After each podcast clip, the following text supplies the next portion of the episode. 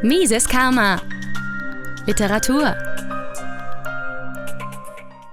Nur der freie Mensch kann ganz und gar menschlich sein.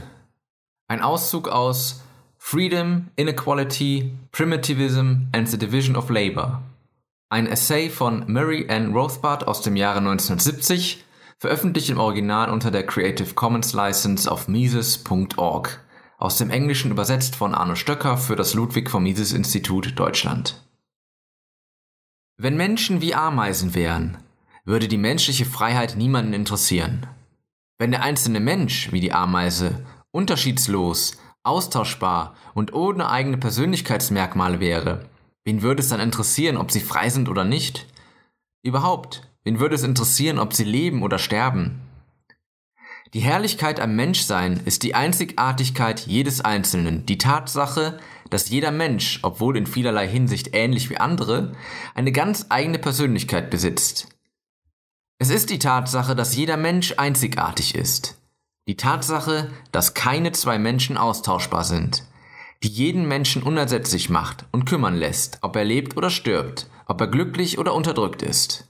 Und schließlich ist die Tatsache, dass diese einzigartigen Persönlichkeiten Freiheit für ihre volle Entfaltung brauchen, eines der Hauptargumente für eine freie Gesellschaft. Vielleicht gibt es irgendwo eine Welt, in der intelligente Wesen in einem von außen vorherbestimmten Gitter geschaffen werden, ohne dass das Individuum aus sich heraus lernen kann oder sich entscheiden muss. Aber der Mensch ist notwendigerweise in einer anderen Situation. Die einzelnen Menschen werden nicht mit voll ausgebildetem Wissen, Werten, Zielen oder Persönlichkeit geboren oder erschaffen. Sie müssen ihre eigenen Werte und Ziele bilden, ihre Persönlichkeit entwickeln und über sich selbst und die Welt um sie herum lernen. Jeder Mensch muss die Freiheit haben, muss die Möglichkeit haben, seine eigenen Entscheidungen zu treffen, zu testen und nach ihnen zu handeln, damit sich seine ganz eigene Persönlichkeit voll entwickeln kann. Kurz gesagt, er muss frei sein, damit er vollkommen menschlich sein kann. In gewisser Weise haben selbst die erstarrtesten und totalitärsten Gesellschaftsordnungen wenigstens ein Mindestmaß an Spielraum für individuelle Entscheidungen und Entwicklungen gelassen. Selbst die monolithischsten Despotismen mussten zumindest ein wenig Raum für Wahlfreiheit lassen, wenn auch nur innerhalb der Zwischenräume gesellschaftlicher Regeln. Je freier eine Gesellschaft ist, desto geringer ist natürlich der Eingriff in das individuelle Handeln und desto größer ist der Spielraum für die Entwicklung eines jeden Einzelnen. Je freier die Gesellschaft ist, desto größer werden die Vielfalt und die Unterschiede unter den Menschen, denn desto weniger entwickelt ist die individuelle Persönlichkeit eines jeden. Auf der anderen Seite, je despotischer die Gesellschaft, desto eingeschränkter die Freiheit des Einzelnen, desto einheitlicher und austauschbarer werden die Menschen und desto weniger entwickelt wird die einzigartige Persönlichkeit eines jeden Menschen sein. Eine despotische Gesellschaft verhindert also im tiefsten Sinne, dass ihre Mitglieder vollständig menschlich sind. Wenn Freiheit die notwendige Voraussetzung für die volle Entfaltung des Einzelnen ist, so ist sie keineswegs die einzige Voraussetzung. Die Gesellschaft selbst muss ausreichend fortgeschritten sein. Denn niemand kann beispielsweise ein erfinderischer Physiker auf einer einsamen Insel oder in einer primitiven Gesellschaft werden. Denn mit dem Wachstum einer Volkswirtschaft vervielfacht sich auch das Angebot an Wahlmöglichkeiten für Produzenten und Verbraucher. Darüber hinaus kann es sich nur eine Gesellschaft mit einem hohen Lebensstandard leisten, einen Großteil ihrer Ressourcen für die Erforschung von neuem Wissen und die Entwicklung einer Vielzahl von Gütern und Dienstleistungen einzusetzen, das über das Niveau des absoluten Existenzminimums hinausgeht. Aber es gibt noch einen anderen Grund, warum die volle Entfaltung der schöpferischen Kräfte jedes Einzelnen in einer primitiven oder unterentwickelten Gesellschaft nicht stattfinden kann. Und das ist die Notwendigkeit einer umfassenden Arbeitsteilung. Niemand kann seine Kräfte, egal welche Art, voll entfalten, ohne sich zu spezialisieren. Der primitive Stammesangehörige oder Bauer, der an eine endlose Reihe von verschiedenen Aufgaben gebunden war, um sich selbst am Leben zu halten, hatte keine Zeit oder Ressourcen zur Verfügung, um überhaupt einem anderen Interesse nachzugehen. Er hatte keine Gelegenheit, sich zu spezialisieren, sich in einem Bereich zu entwickeln, in dem er am besten oder an dem er am meisten interessiert war. Vor 200 Jahren wies Adam Smith darauf hin, dass die sich entwickelnde Arbeitsteilung ein Schlüssel zum Erfolg jeder Wirtschaft über das primitivste Niveau hinaus ist. So wie die Arbeitsteilung eine notwendige Voraussetzung für jede Art von entwickelter Wirtschaft ist, ist sie auch Voraussetzung für die Entwicklung jeder Art von zivilisierter Gesellschaft. Der Philosoph, der Wissenschaftler, der Handwerker, der Kaufmann, keiner könnte diese Fähigkeiten oder Tätigkeit entwickeln, wenn er keinen Raum für Spezialisierung gehabt hätte. Mehr noch kann kein Mensch, der nicht in einer Gesellschaft lebt, die über eine breit ausgebaute Arbeitsteilung verfügt, seine Begabungen voll ausschöpfen. Er kann seine Begabungen nicht auf ein Gebiet oder eine Fachrichtung konzentrieren und diese und seine eigenen geistigen Fähigkeiten fördern. Ohne die Möglichkeit, sich auf das zu spezialisieren, was er am besten kann, kann kein Mensch seine Begabungen voll entfalten. Somit wäre dieser Mensch auch kein vollendeter Mensch. Während für eine entwickelte Wirtschaft und Gesellschaft eine kontinuierliche und fortschreitende Arbeitsteilung erforderlich ist, begrenzt das Ausmaß einer solchen Entwicklung zu jedem Zeitpunkt den Grad der Spezialisierung, den eine jede Wirtschaft haben kann. Es gibt von daher keinen Platz für einen Physiker oder einen Computertechniker auf einer primitiven Insel. Diese Fähigkeiten wären für die Gegebenheiten dieser bestehenden Wirtschaft verfrüht. Wie Adam Smith es ausdrückte, die Arbeitsteilung ist durch die Marktausdehnung begrenzt. Die wirtschaftliche und soziale Entwicklung ist daher ein sich gegenseitig verstärkender Prozess. Die Entwicklung des Marktes erlaubt eine breitere Arbeitsteilung, die wiederum eine weitere Ausweitung des Marktes ermöglicht. Wenn sich der Umfang des Marktes und das Ausmaß der Arbeitsteilung gegenseitig verstärken, so verstärken sich auch die Arbeitsteilung und die Vielfalt der individuellen Interessen und Fähigkeiten unter den Menschen.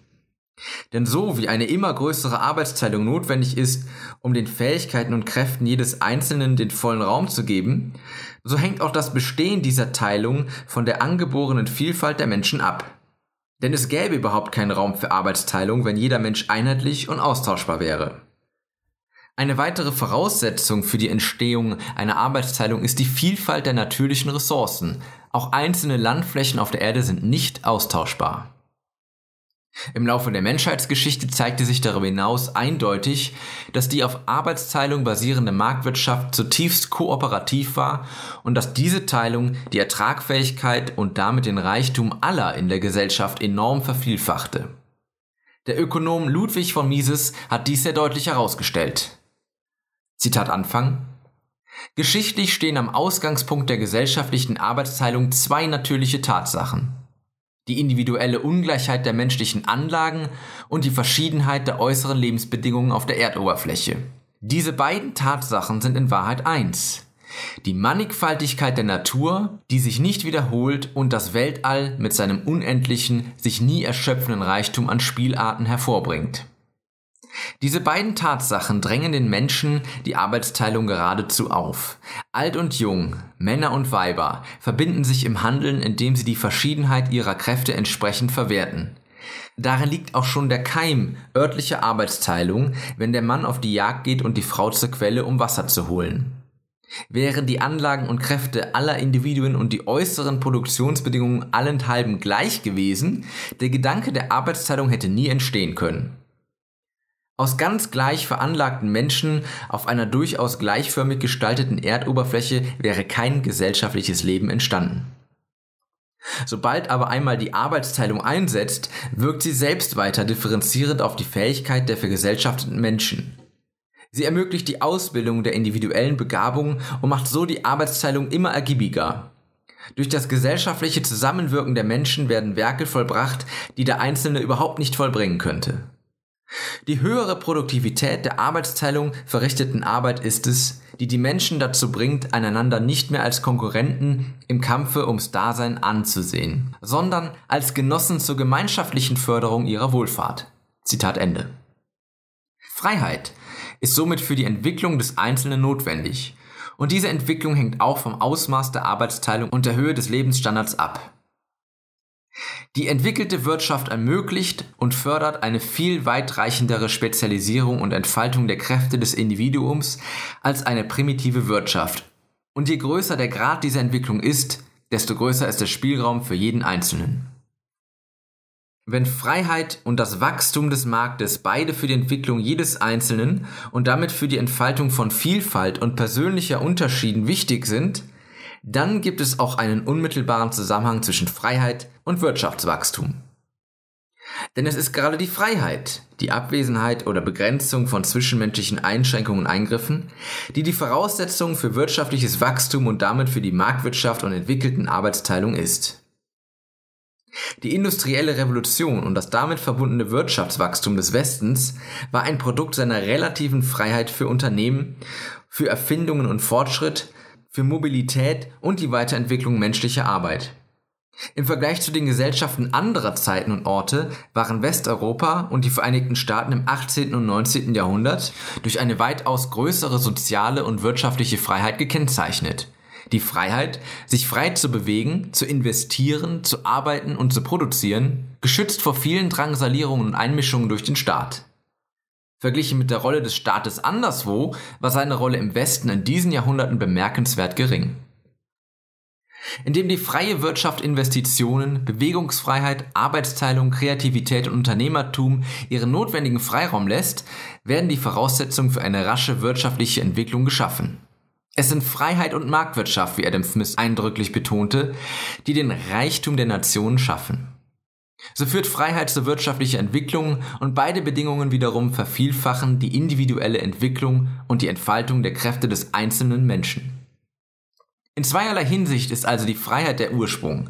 Nur der freie Mensch kann ganz individuell und damit ganz menschlich sein. Wenn Freiheit zu einer zunehmenden Arbeitsteilung und der vollen Entfaltung des Einzelnen führt, dann führt sie auch zu einer wachsenden Bevölkerung. Denn so wie die Arbeitsteilung durch die Ausdehnung des Marktes begrenzt ist, so ist auch die Gesamtbevölkerung durch die Gesamtproduktion begrenzt. Eine der auffälligsten Tatsachen der industriellen Revolution war nicht nur der große Anstieg im allgemeinen Lebensstandard, sondern auch die Übertragung eines so hohen Lebensstandards auf eine vielfach gewachsene Gesamtbevölkerung. Auf der Landfläche Nordamerikas konnten sich vor 500 Jahren nur etwa eine Million Indianer auf dem denkbar knappsten Existenzminimum ernähren. Selbst wenn wir die Arbeitsteilung beseitigen wollten, könnten wir dies nicht tun, ohne die große Menschheit der heutigen Weltbevölkerung buchstäblich auszulöschen. Mises Karma, der freiheitliche Podcast. Auf Spotify, Deezer, iTunes und YouTube sowie unter miseskarma.de.